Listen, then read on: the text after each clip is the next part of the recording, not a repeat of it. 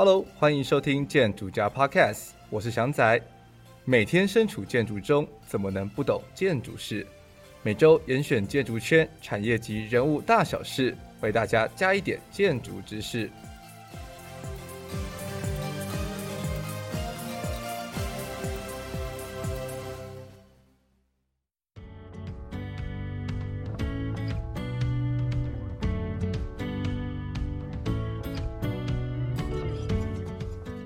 欢迎收听建筑家 Podcast，我是祥仔。那这这几节的来宾呢，是我之前的朋友，他现在呢，在一个千元上市的光电公司当甲方，真的很厉害，所以他来节目挑战我们这些乙方的小弱弱们。那我们一起来欢迎 Kate。Hello，大家好，我是 Kate。好，Kate 要不要跟大家自自我介绍一下？哎，自我介绍，好好紧张，这是第一次上节目。对，大家很多人都是第一次。嗯、对对，就是诶、欸，标准的建筑系的学毕业的学生，到目前为止应该工作快十年了吧？哦，这么久了？差不多快十年了。好啊，将近十年。可是，在场男士的反应是我工作经历历练很久，还是觉得我的年纪有了？你们的表情？对不起，我好像有点不太礼貌。哎，我们我们可以重？不是，我完全没有办法。就是有点惊讶啊！你是很早开始工作吗？就是一毕业就开始工作，一毕业就投入，就大学毕业嘛，所以大家也是什么二三二四啊，这样好像就不小心推导出年纪来了，对不起，这段会剪掉。没关系，没关系，没关系，反正对，反正嗯，我也不过就是长年纪而已，这外表。可是外表上看完全看不出来，看起来就很像大学刚毕业。上道，大家都这样讲。对，主持人一定要这样做，要扳回一些。好，你可以大概说一下你之前有在哪一些公司上班？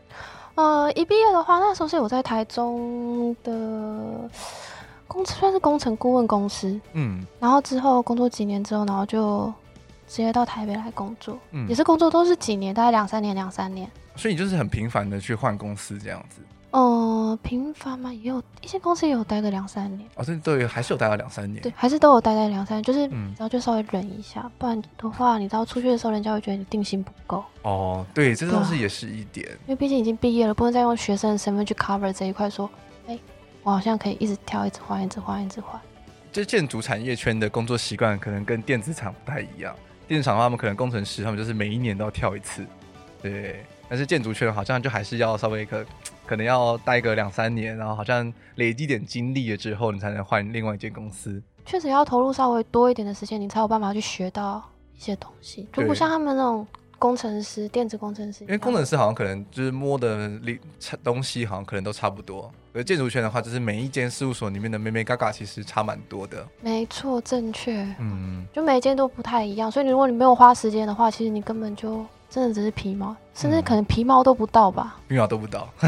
觉得你如果没有花时间，真的学不到东西。真是真的，真的。我自己因为毕竟现在也在呃机场规划公司，可以待了快三年，我也是到了差不多第二年的时候才开始比较进入状况。嗯，就是第一年的时候就有一种啊，到底在干嘛？对，我在干嘛？我在哪里？这样子妙妙的感觉，也是应该是要到差不多有一段时间才会融会贯通。我觉得是，而且尤其是说每间事务所可能做的案子的类型又不太一样。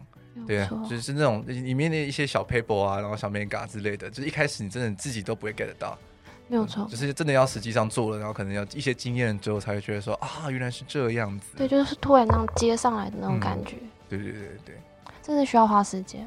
所以，所以你一开始在营造公司的时候是乙方，还是说也是甲方？呃、那时候在工程公，呃，是乙方，也是乙方。对，嗯，但但是一到台北工作的时候就开始转换成甲方的身份。对对，到台北就是转换成甲方，嗯，因为你比较。在大学其实也是当了四五年的乙方，我就觉得说真的受够了这样。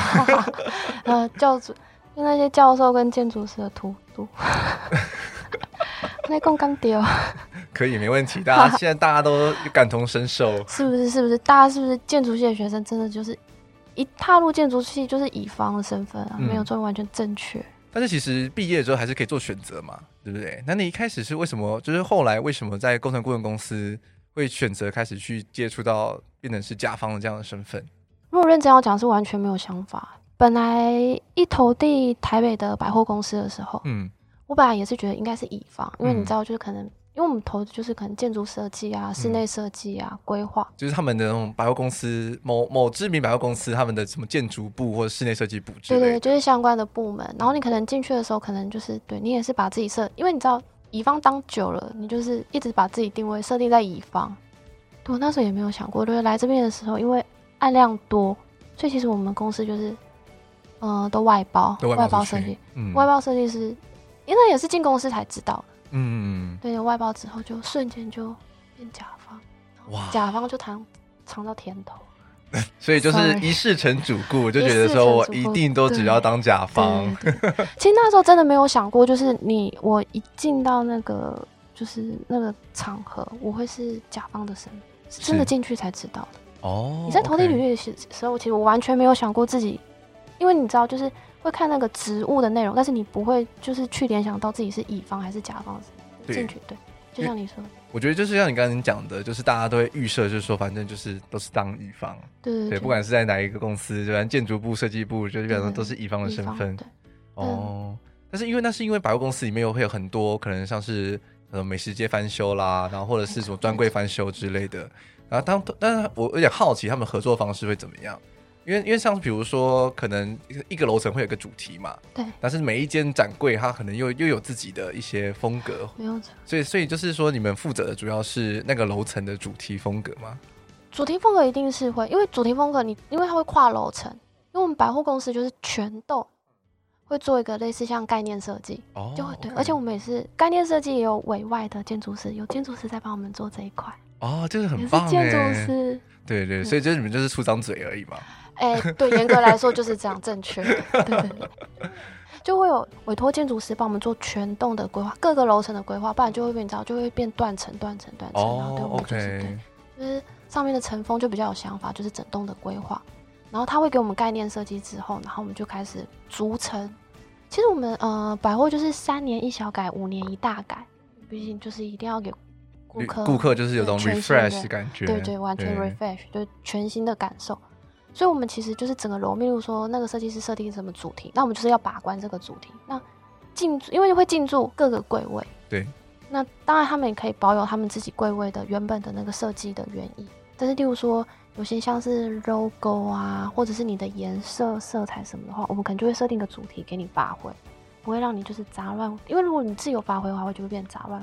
就会像是台湾的街道一样，就是每个人的的那个扛棒位置不太一样，大小也不太一样，没有错，没有，就会很可怕。对，就变夜市百货，夜市百货。哎、欸，那个旁那个我们现在在信义区嘛，旁边不是有一间，它就有个楼层，它就是那个大道城风格嘛。啊，欸、那个大圆柏 A A 十三大圆柏，它就有一间呃美食街，它就是走那个大道城的古早味的古早味风格，古早味风格。他们好像在台北好像也是。他们的美食教堂就设定那一个风格，其实我觉得设定的蛮成功，因为只要就是一个有一个主题性，就整个就有凸显出。我觉得大圆柏他们蛮厉害，他们在美食街在这一块的，不得不说，就是风格上其实还蛮显著。就像像比如说台中的大圆柏，他们的美食街其实也都设计的还蛮好的。对的，就那个风格有。其实我我只比较偏爱他们的台湾的风格区，他们其他什么日式啊，然后或者是欧美的，我就觉得说，嗯，so cheesy。这我只能点头，sorry。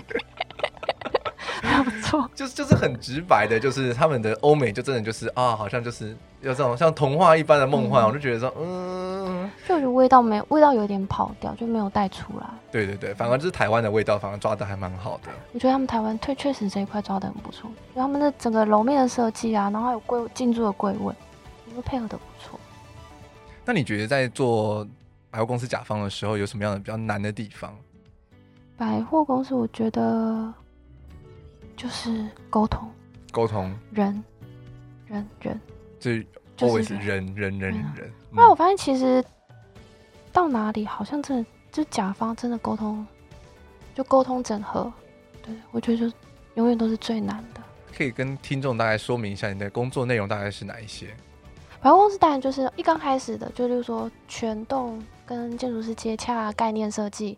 然后慢慢发展下来，然后就是逐层的设计，其实都是沟通。因为其实我们不用亲自去当甲方，有好处，真的就是出一张嘴，你不用就是亲自去做，亲自操刀。但就比如说你要沟通各个部门，要整合各个部门，就公司内的啊，公司外的，我觉得这是真的比较困难的地方。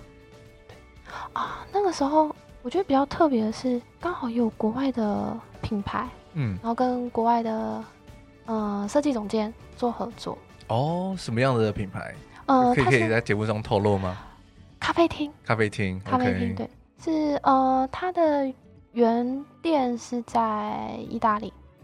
然后就是刚好在台湾要创立第一家算创始店，对，第一家分店，然后都刚好有机会跟他们做接洽。那在这个接洽的过程中，因为对方是意大利人嘛，那这样你们沟通上还顺利吗？这其实还蛮吊诡，就是我跟那位总监，我们两个的第三个共同语言就是英文，但是我们两个英文又不太好，所以就有很多 body language。所以那个效果十足，而且 完全就是，可是沟通的过程就是还是非常的 funny，就很有趣，就变成说，呃，就不会那么，这很像那种就英文沟通就很自私，就说 this this big larger black 这样子，对对对，就差不多是这样子。而且因为它又涉及到很多那种试装的术语啊，什么 fabric 啊，还是什么什么 wallpaper 之类的，就比较专业。所以有时候我们有时候鸡同鸭讲还是什么的。我就好奇这样子，比如说像一一个专柜要进来的专案的话，通常会跑多久？应该都很快吧？因为就毕竟好像这种品牌都会有什么时效性之类的。台湾的品牌超快，相对于外国的品牌，他们其实比较不重视设计这一块，就觉得这一块的时效，就时间作业时间是可以缩到最短。可是我一直其实这个其实是蛮重要。可是像之前跟他们外国人，就是呃外国的总监做接洽。他们这块时间拉非常非常的长，光一个那种 wallpaper 还是 fabric 可以讨论好几周，真的假的？嗯，就我觉得他们对这个，我觉得是真的，就是学到很多，真的很八卦。可是台湾的品牌会觉得，你应该就是一天提案定案。然后一天的提案定案，然后在一个礼拜施工，然后他就可以下个礼拜就可以开就可以开店了。这样对他，呃，差不多应该是觉得你明天或后天吧，嗯，差不多就是这样。两两天就要完工，对，差不多是这样。然后后面的三四天就开始营业收营业额。哦，Oh my god，这就是真的是很积极的想要马上赚钱。对，就差不多一周。一周如果以国外的品牌设计的话，应该还在想要挑选。哪一个材质吧？我在想。所以是那一次跟那个知名咖啡厅合作的时候，就是那个总监就真的是很很 picky，很很挑剔，就是啊这个材质不好，或者这个布应该什么颜色、什么质感之类的。对，他真的对这个，我觉得是真的是有嗯，对，就是自己坚持有差，对，有坚持有差。可是台湾人很容易就对被时间说服。所以你那个那那一次在做这个咖啡厅的时候，那个专案大概跑了多久？我那个专案台湾跑了一年到一年半，这么久？从知道这个案子，然后跟总监接洽，然后一直到哎、欸、有韩施工，施工完成开幕。嗯、但是我们施作施工的时间好像三个月，很短吧？很短很短。在那时候卡最久的是因为我们有很多国外进口的那个材质。哦，OK，所以海运的时间稍微久一点。但其实施工，因为其实我觉得。台湾的施工团队真的超给力的，就瞬间一下子就把你都做好了。施工的品质、速度确实是不在话下。那你在做这个部分的时候，有发生什么有趣的事情吗？就是你在这个百货公司工作的时候，我其实那个时候在做那个咖啡厅的时候，然后因为我那时候就是整个专案刚好很荣幸的都有参与到，我们的墙面是用壁布。那壁布的时候，我们那时候就是有用跟那个就是底板，我在各个底板上都有留下我的签名，再去上壁布。你是说，就是墙壁的背后都是都你都有自己那边签了名之后才盖上去？对，因为我们那个背板，我们就是一块竹块上的。OK。对，然后每块都有签名。你这样算对吗？哎、欸，我们有 cover 那个壁布。OK。只是如果壁布打开的话，整个墙面都是我的作品。应该还蛮爽的吧？哎，那个某知名百货公司就是这个人。而且我们那时候就是就日夜施工，然后就是日夜施工，所以你们也需要监工。呃，也会要，也但不到二十四小时。可是施工的时候，你们应该会有合作的建筑师或室内设计师吧？嗯、呃，有。那个时候，因为那个总监的话，他算是概念发想，然后我们真正做实施设计的是由台湾的设计公司去操刀，然后一样是那个设计团队。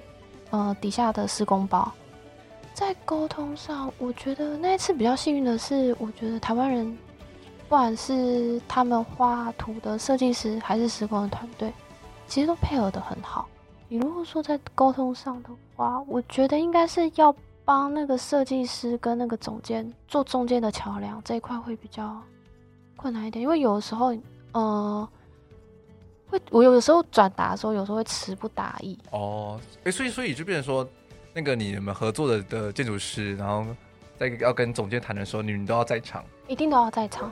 对，刚好跟我配合的那个台湾的设计师，他刚好不会英文，所以我要身兼翻译。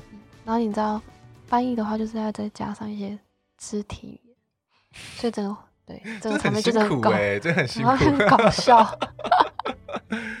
一可能同样一件事情，如果我们都会讲同样的语言的话，很快就可以过去了。对啊，但是又是真的，对，尤其是建筑上有些材料东西，其实你连你你用肢体语言也很难表达。如果有办法很精确的说出来是什么东西，让大家可以理解的话，真的可以省不少时间。没有错，如果就是同一个语言，那如果不同语言，像是例如说可能工法还是什么。设计师设计一个工法，他想换成另外一个更好做的。其实台湾的施工团队就是聪明在这，他那么都可以把它转成好好，做的那一种，好做又快速，对对。然后就想问说对方可不可以，可是对方又不能理解，然后一个工号就可以讨论超久。嗯，难怪要拖到一年，情有可原，情有可原。对，就是光是那个语言上的沟通成本就很高了。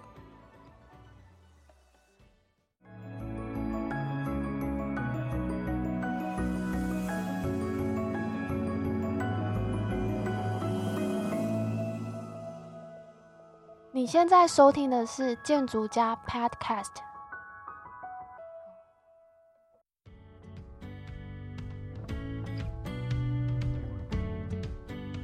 那我有点好奇，就是你在这边百货公司做了这么久之后，怎么会突然间转到一个光电大厂去做？算是一个很很很不一样的领域耶。其实那时候契机应该是，这是家里的人请我回台中。不要在台北继续野野了，这样子。对对对，因为你知道，从大学然后就是一直都在外地，然后呃毕业之后就也是到台北，绕了一圈，在的人觉得哎、欸，好像可以回家了。对对对，嗯、差不多可以落地，可以回来扎根了。可是那是你自己的感觉吗？还是你爸妈的感觉？自己。应该是不太会有这种感觉。有，因为我们刚刚在私下聊的时候，那个 Kate 就有问我说：“哎、欸，你什么时候回台中？”啊，因为我台中人。我说：“嗯，不会啊，不，因为不会啊。”是不是？就你连念头都 都不会有，讲起来很不孝，但是就是真的在外地。爸妈，我爱你。对，我也爱你。我妈会听我节目。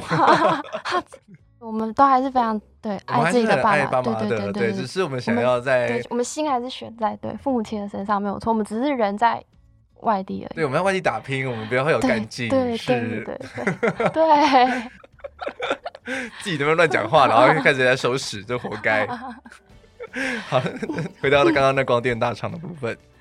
光电公司的话，就是跟建筑师，然后营造厂，还有一些平行包去沟通图说的东西。也是人人人人人，对人人人人，但至少这一次都是台湾人，就比较好沟通。对，而且还有很在地的那种，就是呃，施工团队、建筑师，就是工达一买通，真的很有中南部的 style，这样。是哎、欸，海鲜，海鲜娇女，好自自称吗？天哪，Oh my god，从来没有，多来一点点吧。没有没有来来宾到我们节目中这么狂妄过的。Sorry Sorry，太过了，我收回，我收一点回来没？我收一点回来没？好，这样这样很棒，这样很棒，我喜欢。就我后来觉得，工作到现在，不管是之前在台北，然后或者是现在回来台中百货公司、光电公司，真的就是人人人。就反正你在担任甲方的工作内容上，其实是差不多的。其实真的差不多。我觉得就硬件来讲，你知道，我们就是摸那些图啊，画那些图，其实。图说看久了就是这样，就是它可能是分，呃，营建可能就从外到，呃，外面的营建到里面的室内，毕竟大学四年、四五年也都摸熟摸透了。其实我真的觉得大同小异。但是因为光电大厂的话，他们会有一些比较多精密设备的嘛，所以就应该也是另一块也需要重新学习的部分。啊、哦，那一块就大概不在我们的工作范畴内。哦，OK，哎、欸，真的吗？所以你们不需要去懂那一块？嗯，可是它这种东西不是应该也是要放到建筑物里面去？因为它因为毕竟那种大设备都很重嘛，所以它应该也要送到建筑载重上去啊。对，我们可能还是说那是你合作建筑师要去需要去处理的部分。结构技师，结构技师，对，就建筑师可能会把相关的需求，嗯、然后给结构技师，然后让结构技师去、嗯、去算，对，去帮忙这一块。那你大概在干嘛？感觉你很闲呢。哎、欸，可是怎么去沟通建筑师跟结构技师，那就是个技巧了。因为毕竟结构技师跟建筑师他们是平行单位，他们是平行单位啊，是平行单位啊，也不是挂在他底下的，所以你知道你要怎么去沟通？哎、欸，有一方就是不愿意，就不愿意去。呃，沟通这件事情，那、嗯、另外一方当然就不知道这个需求，嗯哼，你在中间就要当桥梁，不然那个案子就是卡着。哦，原来是这样子，嗯、我以为是你们就是把一切的一切都丢给那个建筑师，然后建筑师他底下再去包他的什么机电啊，包那个。这是最佳状况，我超爱的最佳状况，可惜就是事与愿违。你当然就希望说一切都是建筑师解决，那我觉得 轻松的要死。就一样是一通电话，哎、欸，我们的需求是什么？然后麻烦两两造双方沟通一下，对，然后大家对大家就是不愿意开这个口，甲方中的乙方吧。甲方中的乙方，所以你在你在在说自己的处境吗？对，也是很辛苦，要去帮忙，就是说服对方。对，我觉得说服真的是需，真的是需要那个历练跟技巧。怎么样的去说服对方，其实应该是不管是甲乙方都会面临到的课题。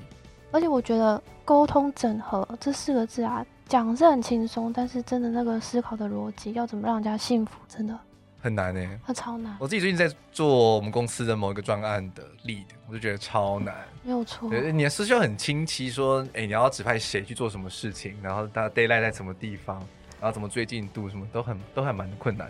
没有错，因为你要传达的那个讯息，他们彼此、对方彼此双方是，他们是不会互通有无，就变你就会很重要。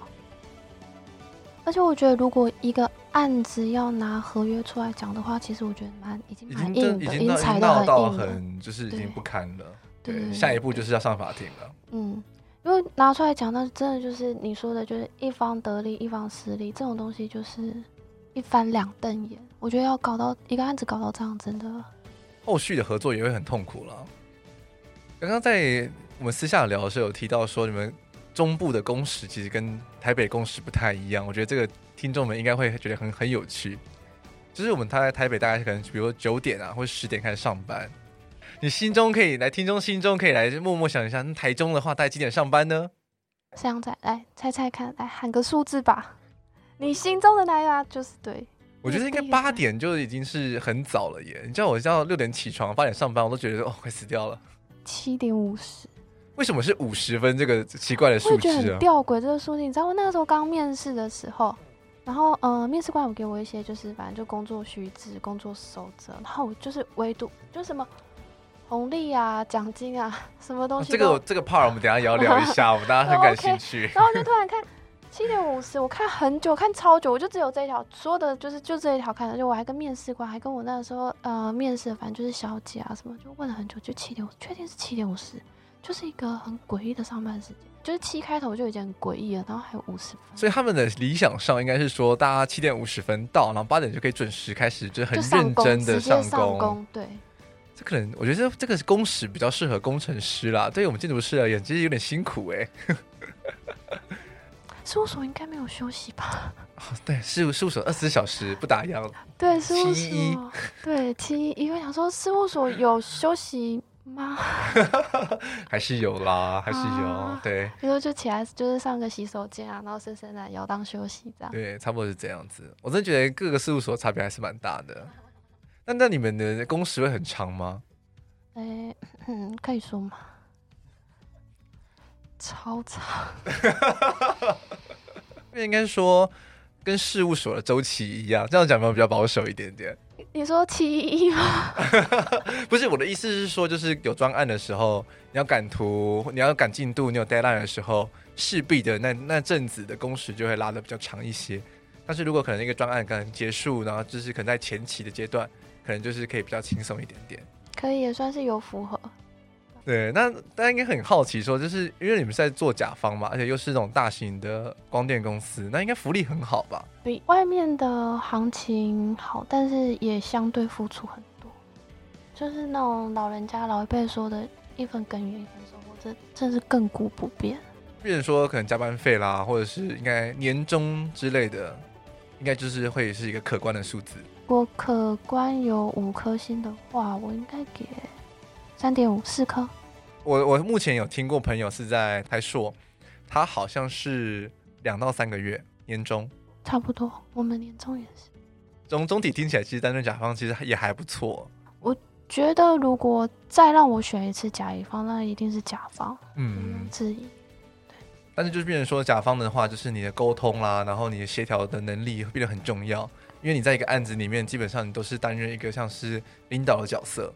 所以你要很知很清楚知道说每一个厂商或者每一个合作的对象，他们的专业跟他们需要负责的底线在哪里，然后你要去帮他们的当那个担任一个桥梁的角色，把他们串起来。没有错，就是呃达到 boss 给我们的任务，就是把一个厂房好好的盖起来。没有错，他当他简单扼要的跟你说这句话，但你就是要把它做好，怎么做好，真的就是个人的。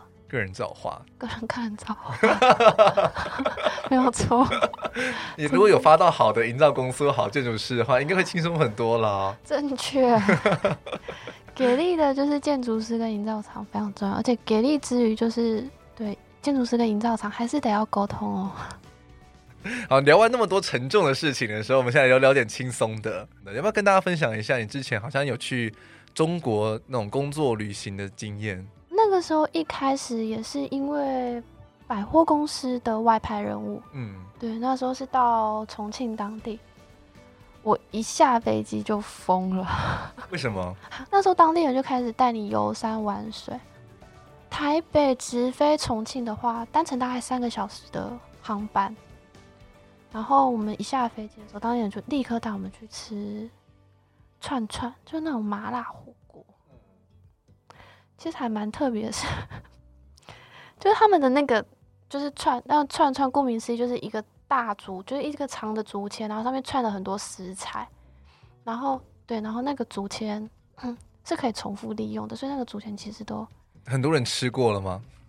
对，多人哎没有，他们还是会做清洁的动作，然后我们就是吃完之后，然后你知道就算完啊，吃完之后就直接插在那个桶子里，我们就是整个桶子称重计算，对，就有点像是那个我们在那种庙宇拜拜的签筒。还蛮有趣的耶！你怎么讲到吃的嘞？不会，我觉得大家会对于旅行啊或者吃的方面，其实应该会蛮有兴趣的，就是比较可以脱离一点建筑工作辛苦的那一面啊。对，就是如果你出差工作之余，确实这是蛮重要的滋润。不得不说，真的是担任甲方才有的，或者是一些某些比较大型公司才会有的福利。啊，乙方还是可以比较少啊，大部分的事务所是不出差的，或者出差不轮不到你。啊，是不是 正确的？哎、欸，不会的。可是呃，戏棚下站久了就是自己的啦。就是你要有年资嘛，对，确、啊、实。而且你要有一些就是工作上的可能成就或地位，公司才会舍得派你出去出差。对，这确实是跟就是甲乙方真的就是有差的地方，就可能呃一样都是半年一年，甲方可能很快就可以出差吃香。嗯你刚刚那四个字应该讲大声一点，大家会听到会觉得很兴奋。吃香喝辣，大家一起来做甲方吧。你受够你的乙方生活了吗？对，马上投入甲方吧。对，没有错。哎、欸，快点工商实践一下，好不好？直接私讯我，我帮大家牵线吧。开始开始当开始当猎头了，开始每个人收案件费这样。不会在收听这个节目的，我们都有相吃出相当的优惠。啊，是这样。有没有给你的节目给力？有有 有报价请详那个什么私信这样，没有错，正确。旅游的部分就瞬瞬间就结束了。好，最最后的最后的一个问题，那你觉得要担任甲方有什么必必备的算是条件或者是技能？除了沟通，刚刚讲了很多很多，就是一直在讲说沟通之外，我觉得虽然这是很老掉牙、很老掉牙，但认真。做好每一件事情，这真的很重要。然后之前就是阿公阿嬷啊，就老一辈啊，爸爸妈妈在讲认真这一块，我其实都左耳进右耳出，因为我会觉得这东西就是从小听到大的，啊，听到都长耳朵长茧了，耳朵长茧，觉得这对谁工作不认真？对啊，就好像每天叫你，哎，你早上要记得吃早餐哦，就是变一个很稀松平常，你反而不以为意。后来我发现，你真的认真去做一件事情，不管那件事情最后结果是好是坏，你都有成就感。就是你要用心的去投入了，种子开始发芽、盛开、茁壮的时候，你就会觉得说啊，这棵树是我种的，没有错。嗯，就我觉得，嗯，因为我之前都会觉得自己的专业能力就没有到顶尖，我就觉得从哪一个点开始切入开始，我觉得反正又不是顶尖的，不认真认真，好像日子还是会过，天也不会塌下来。可我觉得，如果你一切入是认真的，真的完全不一样。我我其实蛮认同的，就是你真的是开始很认真的对待你的工作的时候，你会在你工作中发现更多的乐趣。我爸常常会说，我有时候会玩世不恭。嗯哼，就那个东西，就觉得反正我不认真，事情还是会还是会解决嘛，对，不对？你横竖都会解决啊，我不需要花那么多心力。可后来发现，花了心力确实不一样。那种成就感不一样，你会觉得说啊，我是真的，我很认真把这件事情给处理好。它原本是一个可能是一个 trouble，可能是一个问题，但是因为你你经过你的的巧手巧思了之后，哎，突然间用很漂亮的方式把它处理掉了。没有错，而且你知道，认真是一种态度，它不需要你的专业，但你知道会有给你那种专业专业的感觉。感觉，对，我后来真的发现，就我纵使不是建筑系的学生，只要我认真，我相信他还是会给我专业的收获。如果大家对于担任甲方工作有兴趣的话，我们会在我们节讯节目资讯栏里面放上 Kate 的联络方式，大家可以私讯他聊聊看哦。好，那我们节目今天节目到这边，我们再次谢谢 Kate 来到我们节目中，谢谢大家。好，那我们下周一见，拜拜。